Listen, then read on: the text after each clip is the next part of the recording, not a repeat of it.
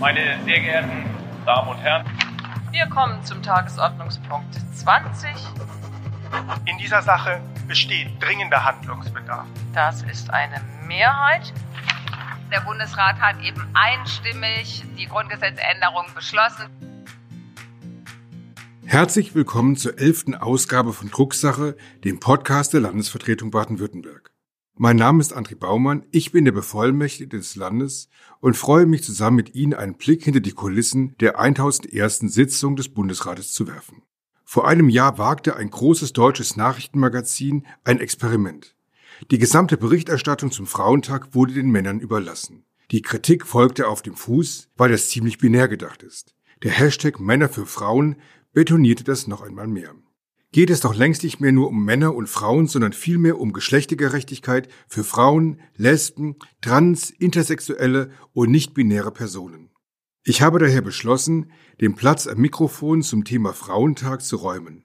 Widmen wir doch einen Teil des Podcasts diesem Ereignis, das in Berlin gebührend als Feiertag begangen wird. Und weil dieser Tag zum Feiern und nicht zum Arbeiten da ist, hatten wir am darauffolgenden Arbeitstag zur zweiten Frauennetzwerkveranstaltung eingeladen in die virtuelle Landesvertretung mit weit über 100 Gästen.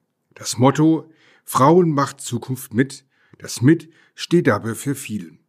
In diesem Fall mit dabei war Frau Professorin Jutta Almendinger, Präsidentin des Wissenschaftszentrum Berlin für Sozialforschung und Autorin des jüngst erschienenen Buches Es geht nur gemeinsam. Tina Hillebrand von der Zeit hat mit ihr die brennenden Fragen zur Geschlechtergerechtigkeit und die aktuellen Auswirkungen der Corona-Pandemie für Frauen diskutiert. Ich übergebe gleich das Mikrofon an diese beiden Frauen. Davor noch ein kurzer Überblick über unsere weiteren Themen.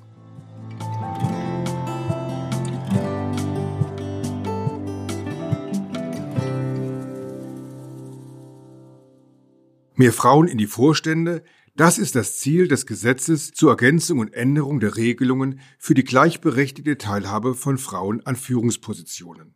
Darüber hat der Bundesrat in seiner letzten Sitzung beraten. Warum das Gesetz gut, aber längst noch nicht das Ende der Geschichte ist, habe ich mit Dorothee Bär besprochen.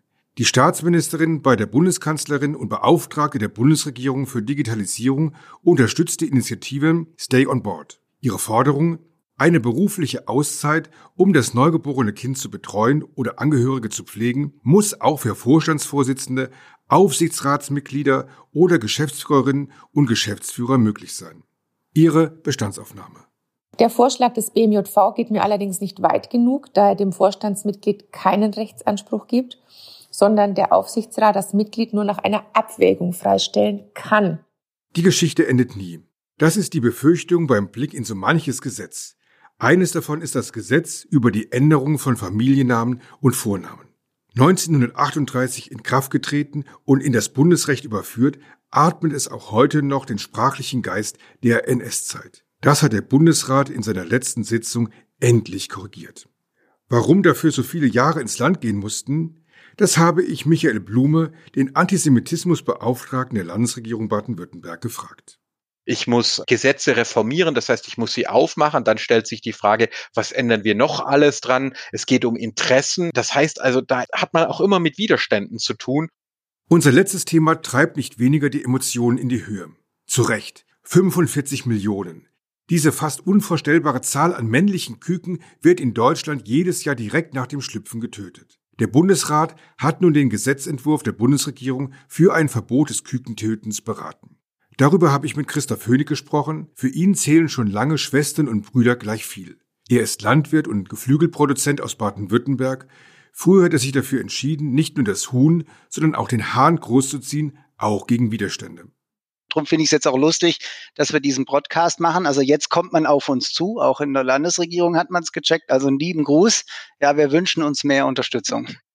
Welche Unterstützung er sich konkret wünscht, dazu nachher mehr. Jetzt ist für mich zumindest vorübergehend die Zeit, den Platz zu räumen. Wir hören rein in die Veranstaltung anlässlich des Frauentages mit Frau Professorin Jutta Almendinger, moderiert von Tina Hildebrand. Ich begrüße Sie zur zweiten Netzwerkveranstaltung der Landesvertretung Baden-Württemberg mit dem zum Frauentag passenden Motto Frauen macht Zukunft mit. Und wir wollen nicht nur, aber in erster Linie über ein Thema sprechen, dass viele von uns, viele von Ihnen in den letzten Wochen und Monaten im wahrsten Sinne des Wortes sehr viel beschäftigt hat, nämlich das Homeoffice. Und ich habe in der Anmeldeliste gesehen, dass ganz viele ganz tolle Frauen heute dabei sind und Sie alle heiße ich ganz herzlich willkommen. Mein Name ist Tina Hildebrand und ich habe das Vergnügen, Sie durch diese knappe, pralle Stunde ein bisschen hindurchzuführen. Ist das Homeoffice etwas, was Sie im Zusammenhang mit Corona so kritisch sehen oder auch generell? Denn eigentlich war das ja etwas, was das schien sozusagen ein Fortschritt zu sein, mobiles Arbeiten, jeder kann von überall arbeiten. Äh, sehen Sie das generell kritisch? Nein, ich sehe es nicht nur in dieser spezifischen Situation äh, sehr kritisch. Ich sehe es aufgrund dessen, dass wir so eine miserable Ausgangssituation hatten, sehr kritisch. Wenn ein Homeoffice eingeführt werden würde, zu einer Zeit, in einer Situation, wo Männer und Frauen sich die unbezahlte Arbeit tatsächlich teilen, wenn dieser Pay Gap nicht so groß wäre, wenn dieser Positionsgap nicht so groß wäre, dann hätte dieses Homeoffice nicht dieses äh, ja frauenspezifische Ansicht und würde nicht einseitig, so sehe ich das im Moment, zu Lasten von Frauen gehen. Aber wir können Vereinbarkeit nicht gleichsetzen mit vergleichbaren Karrierechancen, Entwicklungschancen von Männern und Frauen. Das sind zwei vollkommen unterschiedliche Dinge. Und auf die möchte ich immer und immer wieder hinweisen. Viele von den äh, Fragen der Zuschauerinnen beschäftigen sich mit dem Thema Steuerrecht. Das kennen Sie. Die Debatte, sollte es ein Familiensplitting geben statt eines Ehegattensplittings und eben mit der Aufteilung der Arbeit. Da gibt es ja zum Beispiel Vorschläge, dass man eine 32-Stunden-Woche einführen könnte oder eine Vier-Tage-Woche. Was wäre aus Ihrer Sicht wichtiger? Liegt der Schlüssel im Steuerrecht? Ist das das A und O? Wenn ich über kurzfristige Maßnahmen denke, so weiß ich, dass wir stapelweise Alternativmodelle haben für das jetzige Ehegattensplitting. Das sind teilweise Familiensplitting-Modelle, wie es Österreich gemacht hat. Es sind teilweise Individualversteuerungen, äh, wie es äh, Schweden, wie es andere Länder machen, mit natürlich den entsprechenden Freistellungsmöglichkeiten für Kinder. Das erscheint mir wesentlich schneller anzugehen und das ist das, was ich als erstes vornehmen würde. Gleichermaßen würde ich eine Zieldiskussion doch sehr begrüßen, in welchem Land wir eigentlich leben wollen. Also wir brauchen eine Diskussion, was ist unsere normale Arbeitszeit und ist das noch diejenige, die wir eigentlich implizit immer und immer wieder bei allem, was wir machen, mitdenken. Ich würde Sie zum Abschluss bitten, wenn Sie uns allen einen Rat mitgeben würden zum Ende dieser Veranstaltung. Was wäre der eine Rat? Naja, also was ich jetzt sage, hört sich so richtig, ich weiß das so richtig deutsch, so richtig bürokratisch, so richtig unsexy an so richtig entgegen dem, was man macht in den wogenden Zeiten der großen Verliebtheit und Liebe. Aber den Rat, den ich den jungen Frauen tatsächlich geben würde, ist ähm, Entscheidungen, die hier und da getroffen werden, weil sie praktisch sind, also zu Hause zu bleiben, die Stunden zu reduzieren, äh, die neue Familie äh, zu genießen, doch sich durchdenken, was eigentlich diese Entscheidungen in dem System, welches wir haben, bedeuten für, ja, wenn man zehn Jahre älter ist oder wenn man 20 Jahre älter ist.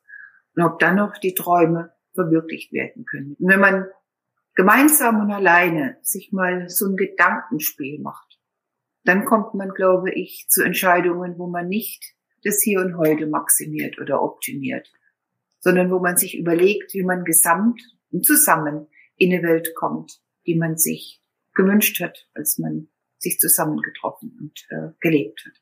Ja, ich glaube, das ist ein guter Rat, liebe Frau Eimlinger. Ganz herzlichen Dank für Ihre spannenden Gedanken, für die vielen, vielen Impulse, die Sie uns gegeben haben und natürlich vor allem für Ihre Zeit, denn wir wissen alle, Zeit ist kostbar und rar. Alles Gute und einen schönen und produktiven weiteren Tag Ihnen. Ich danke Ihnen für die wunderbare Moderation. Es hat mich sehr gefreut. Tschüss.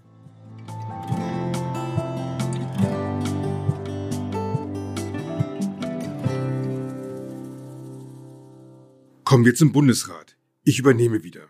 Thematisch ist es ein nahtloser Übergang.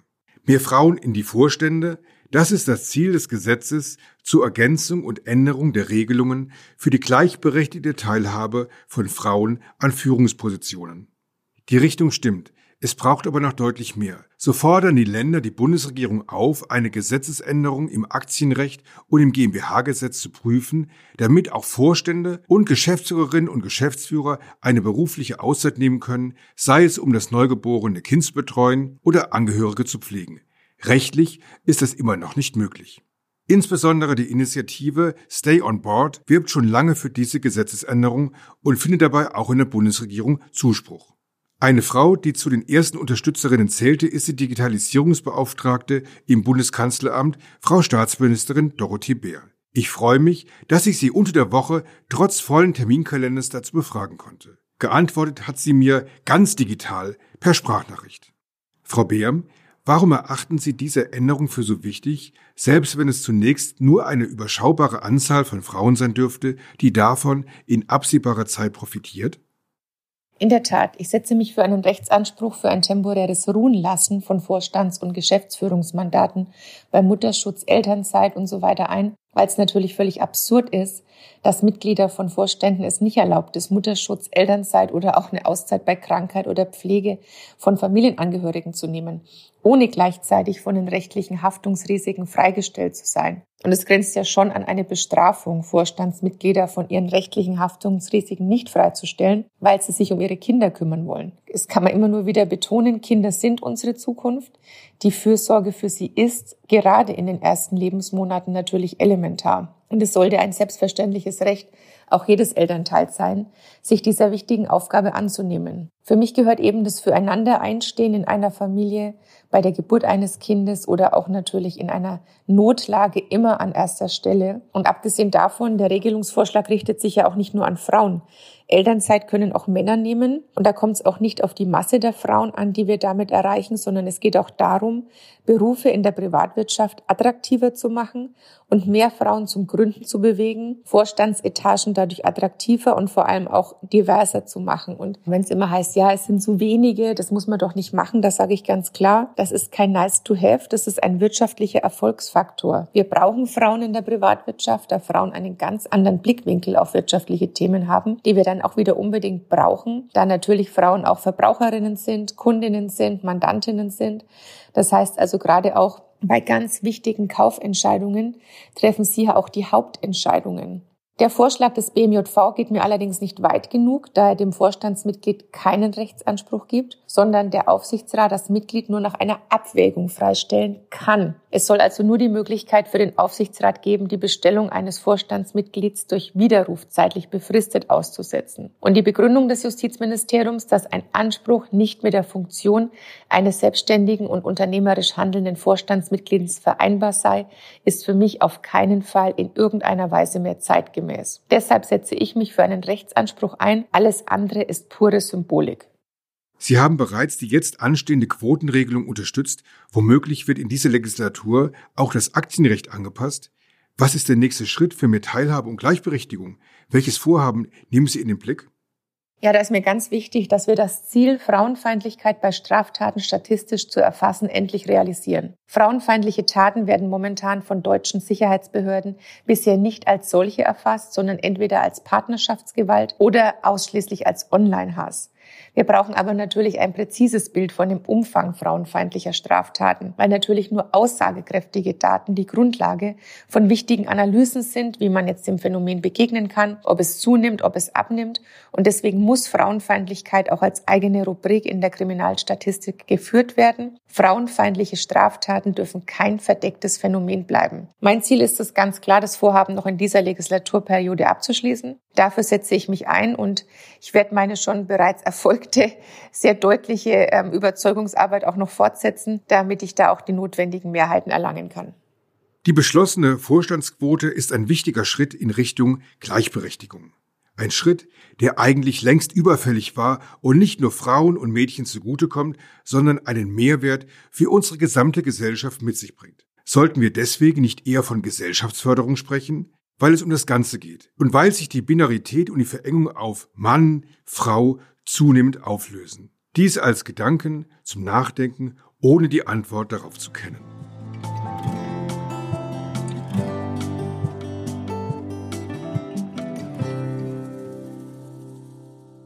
Überkommene Strukturen zu ändern und längst überholte Entwicklungen in der Rechnung Gesetz nachzuzeichnen, das ist auch Gegenstand unseres nächsten Themas. In Deutschland sind noch immer rund 29 Gesetze in Kraft, die in der Zeit des Nationalsozialismus erlassen wurden.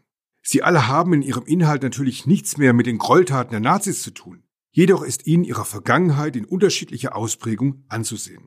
Mit einem der erschreckendsten Beispiele hat sich der Bundesrat in der vergangenen Sitzung befasst. Das Gesetz über die Änderung von Familiennamen und Vornamen, kurz Namensänderungsgesetz, wurde im Jahr 1938 erlassen. Es ermächtigte den NS-Politiker und damaligen Reichsminister des Inneren zum Erlass einer Verordnung, wonach Jüdinnen und Juden dazu gezwungen wurden, vermeintlich typisch jüdische Vornamen zu führen. Sofern ihr eigentlicher Vorname nicht auf einer Namensliste des Ministeriums stand, wurden sie zur Annahme eines Zwangsvornamens verpflichtet. Männer mussten fortan den Zweitnamen Israel und Frauen den Zweitnamen Sarah tragen. Ein fürchterlicher Schritt der Brandmarkung. Direkt nach Ende des Zweiten Weltkrieges wurde die Verordnung außer Kraft gesetzt. Das eigentliche Gesetz hingegen blieb davon unberührt. In den Paragraphen ist noch immer vom Reichsministerium des Innern oder vom Deutschen Reich die Rede. Michael Blume ist Beauftragter der Landesregierung Baden-Württemberg gegen Antisemitismus. Gemeinsam mit seinen Kolleginnen und Kollegen macht er in Bund und Ländern schon seit einiger Zeit auf die fürchterliche Symbolik aufmerksam. Ich habe ihn gefragt, welche Bedeutung die Überarbeitung der Relikte hat. Ja, es ist tatsächlich so, dass wenn man sich es näher anschaut, man überall noch auf Relikte aus der NS-Zeit trifft. Beispielsweise äh, hier im Gesetz, wo dann noch vom Reichsinnenminister die Rede ist, oder auch in der Buchstabiertafel, äh, wo alle jüdischen Namen entfernt worden sind. Also es hieß mal D wie ähm, David und nicht D wie Dora oder es hieß mal S wie Samuel, nicht S wie Siegfried und sogar ganz krass N das war mal N wie Nathan und nicht N wie Nordpol. Nordpol ist ja nicht mal ein Name. Das heißt, wir haben überall auch in unseren Gesetzestexten, in unseren Normen noch diese alten NS-Geschichten drin. Und ich finde es schon gut, dass wir jetzt so nach und nach beginnen, äh, das einfach aufzuarbeiten und zu überwinden. Aber das ist ja auch einfach peinlich. Und durch das Internet kann das heute ja jede Person finden und sich drüber lustig machen. Deswegen danke an alle, die da auch auf Bundesebene rangehen. Ist denn die reine Überarbeitung der Gesetze überhaupt genug oder bräuchte es eigentlich neu gefasste Gesetze, um sich vollständig vor den Schrecken der NS-Zeit zu befreien? Ich würde sagen, das ist ganz klar immer eine Einzelfrage, denn einfach nur sozusagen da einzelne Begriffe umzuändern, hilft manchmal nicht. Ein äh, aktuelles Beispiel ist das Heilpraktikergesetz. Das ist auch aus der NS-Zeit. Da hat man versucht, quasi sich mit der Esoterik-Szene zu verbünden. Ja, die Esoterik spielt im Nationalsozialismus eine riesige Rolle. Und ich bin mir nicht sicher, ob man das heute einfach abschaffen kann. Also einerseits sehe ich da große Probleme. Auf der anderen Seite ist es so, dass das auch viele Menschen so wollen und die sagen, ähm, ich möchte das in Anspruch nehmen. Da hängen ja auch Existenzen dran. Und das wäre zum Beispiel jetzt ein Thema, mit dem ich mich sehr gerne mit dem nächsten Landtag äh, befassen würde und dann vielleicht auch mal in der Landesvertretung, dass wir darüber diskutieren, Heilpraktikergesetz, geht das heute eigentlich noch? Und müsste man das abschaffen oder müsste man das verändern? Nun hast du bereits angedeutet, dass das Namensänderungsgesetz alles andere als ein Einzelfall ist. Relikte aus der NS-Zeit begegnen uns an den unterschiedlichsten Stellen. Wieso dauert es so lange, endlich all diese Punkte anzugehen? Wo hakt dieser Prozess? Ja, letztlich geht's ja um den Eingriff in Strukturen. Also ich muss Namen verändern, man denke nur an Straßennamen. Ich muss Gesetze reformieren, das heißt, ich muss sie aufmachen. Dann stellt sich die Frage, was ändern wir noch alles dran? Es geht um Interessen. Das heißt also, da hat man auch immer mit Widerständen zu tun. Und ähm, ich habe das selber erlebt, als ich äh, zum Beispiel gesagt habe, lasst uns doch diese DIN-Norm ändern, die mit den alten Nazi-Namen, dass man da die deutsch-hebräischen Namen einfach wieder einführt. Da kamen wütende seitenlange Mails, habt ihr nichts anderes zu tun? Und übrigens, die Israelis, die sind doch auch ganz schlimm und eigentlich ist, sind doch die Juden auch nicht besser als die Nazis. Das heißt also, wer sich mit diesen Themen befasst, der löst damit immer ganz alte Reflexe aus und das ist nichts, was man sozusagen in kurzer Zeit und ohne Widerstand über die Bühne bringt, sondern da braucht man manchmal richtig Geduld und harte Nerven und auch die Bereitschaft, sinnvolle Kompromisse einzugehen. Beispielsweise wird jetzt die DIN-Norm so erneuert, dass es dann in Zukunft Städtenamen geben wird. Also das A bis Z wird dann gar nicht mehr mit Namen zusammengefasst, weil es gar keine Möglichkeit gibt, eine Namenstabelle zu finden, die absolut geschlechtergerecht, kulturgerecht und religionsgerecht wäre. Mit der Überarbeitung des Namensänderungsgesetzes ist ein wichtiger Schritt bewältigt.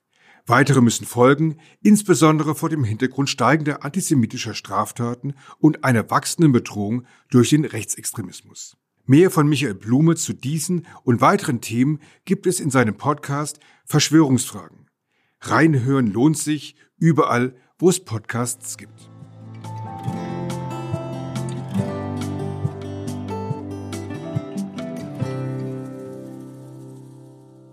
»45 Millionen.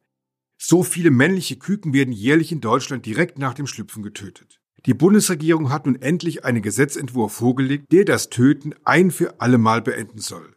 Gesprochen habe ich mit Christoph Hönig. Er ist Landwirt und leitet gemeinsam mit seiner Schwester den Hönighof. Früh haben sich die beiden dafür entschieden, nicht nur das Huhn, sondern auch den Hahn großzuziehen. Wie es dazu kam, erzählt er uns selber. Also wir haben 2014 mit den ersten Hähnen gestartet und ja, es ist halt einfach wunderschön, diese kleinen Hähne zu sehen. Und man muss halt wissen, dass in der Legehennenhaltung seit den 50er Jahren die Hähne getötet werden, weil sie zum Großwerden viel zu lange brauchen, beziehungsweise in der Mast, ja, und da reden wir dann von Hahn und Henne, braucht ein Masthuhn heute 32 Tage, bis es groß wird. Und unsere Hähne brauchen 90 Tage. Und deswegen brauchen sie sehr, sehr viel länger, um groß zu werden. Und das, deswegen war es eigentlich ja, wirtschaftlich besser, sie gleich am ersten Tag zu töten und sie nicht groß zu ziehen. Wir mussten die Tiere am Anfang erstmal kennenlernen, weil ich mache doch jetzt auch schon einige Jahre Hühnerhaltung kannte die Hähne aber nicht von ihrer ganzen Art her und auch wie sie sich verhalten und wir haben dann relativ schnell gesehen, äh, 2015, dass es eigentlich total Spaß macht, mit den Tieren zu arbeiten, weil sie fidel sind, weil sie schnell sind, weil sie ja hochspringen können, runterspringen. Und so haben wir dann Stück für Stück ja die Tiere kennengelernt und haben sie dann großgezogen und haben die Initiative jetzt so weit ausgerollt, dass wir heute für jede Henne, die bei uns in Baden-Württemberg lebt, auch den dazugehörigen Hahn großziehen. Dass dies in einem großen Betrieb kein einfacher Schritt ist, kann man erahnen. Welche Herausforderungen hatten Sie zu meistern? Es ist natürlich nicht auch nur die Wirtschaftlichkeit als Herausforderung, sondern eben auch der Umgang mit den Tieren. Hier haben wir natürlich ganz andere Anforderungen. Ein äh, Hahn aus der Legehennenhaltung, der braucht viel mehr Platz, der braucht eine Sitzstange, der bewegt sich viel häufiger und schneller.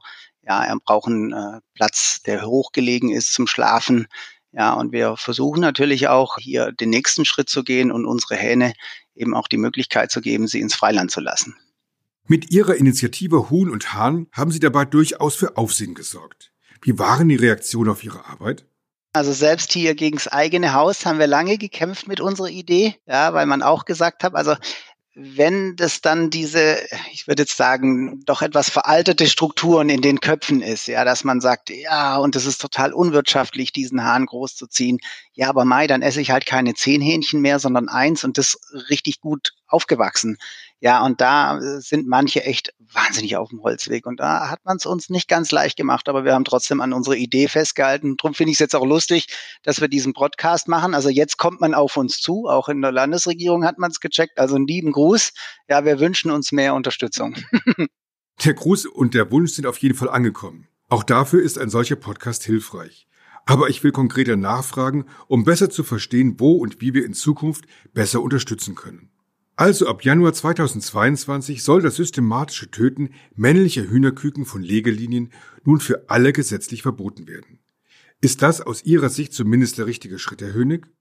Da sind wir überzeugt von. Klar, wenn wir uns natürlich so früh schon auf den Weg gemacht haben, auch ohne Gesetzentwurf, war für uns relativ bald in der Arbeit mit diesen Hähnen klar, dass wir da weitermachen wollen und dass unser Endziel dahingehend sein wird, dass wir jeden Hahn großziehen. Und ich finde es richtig, weil manchem braucht es auch den Druck eines Gesetzes und deswegen zielt er für mich in die richtige Richtung. Für viele große Betriebe ist hierbei die Geschlechtsbestimmung im Brutei eine Alternative, um die männlichen Küken erst gar nicht auszubrüten. Was halten Sie davon? Wir sehen Hahn und Henne als eins, ja, und wir wollen hier auch wieder eigentlich eher zurück, wie man es früher gemacht hat. Ja, der Hahn ist für die Fleischproduktion da und die Henne legt das Ei. Und ja, die Früherkennung an sich äh, mag für ganz, ganz große Betriebe vielleicht eine Lösung sein. Für uns ist es keine.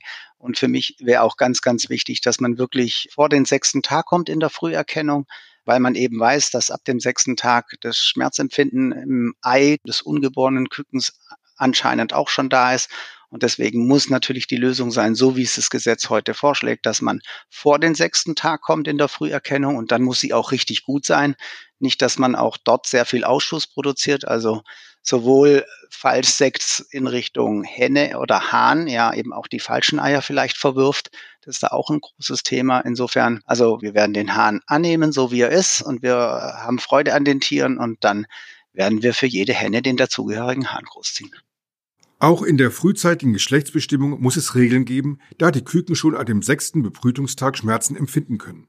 Der Gesetzentwurf der Bundesregierung sieht daher vor, auch das Töten von Hühnerembryonen nach diesem sechsten Bebrütungstag zu verbieten. Dies soll jedoch erst nach einer Übergangszeit zum Januar 2024 geschehen.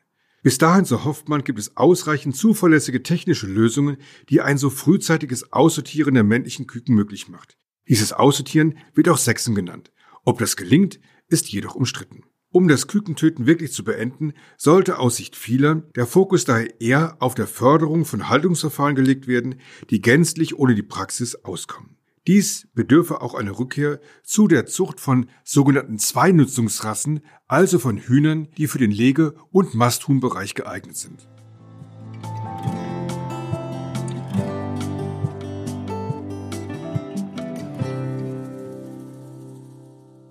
Nach langem zähen Ringen fanden in Deutschland 1919 die ersten Wahlen für alle statt. Das Frauenwahlrecht wurde eingeführt. Den Auftakt in Deutschland machten die Wahlen zur verfassungsgebenden Landesversammlung in Baden am 5. Januar 1919. Wenn jetzt am 14. März in Baden-Württemberg der neue Landtag gewählt wird, ist das eine Selbstverständlichkeit. Vieles ist aber auch heute noch nicht selbstverständlich, wie wir in dem Beitrag zum Frauentag gehört haben. Der Weg hin zu einer gleichberechtigten und vielfältigen Gesellschaft ist noch lange nicht am Ende. Von Schwestern und Brüdern. Das war der Podcast Drucksache zur 1001. Bundesratssitzung. Das nächste Plenum tritt am 26. März zusammen und am darauffolgenden Dienstag bin ich wieder an dieser Stelle zu hören. Bis dahin bleiben Sie gesund, gehen Sie wählen, wir hören uns. Ich wünsche Ihnen allen viel Kraft, gute Nerven und vor allen Dingen Bleiben Sie gesund. Herzlichen Dank.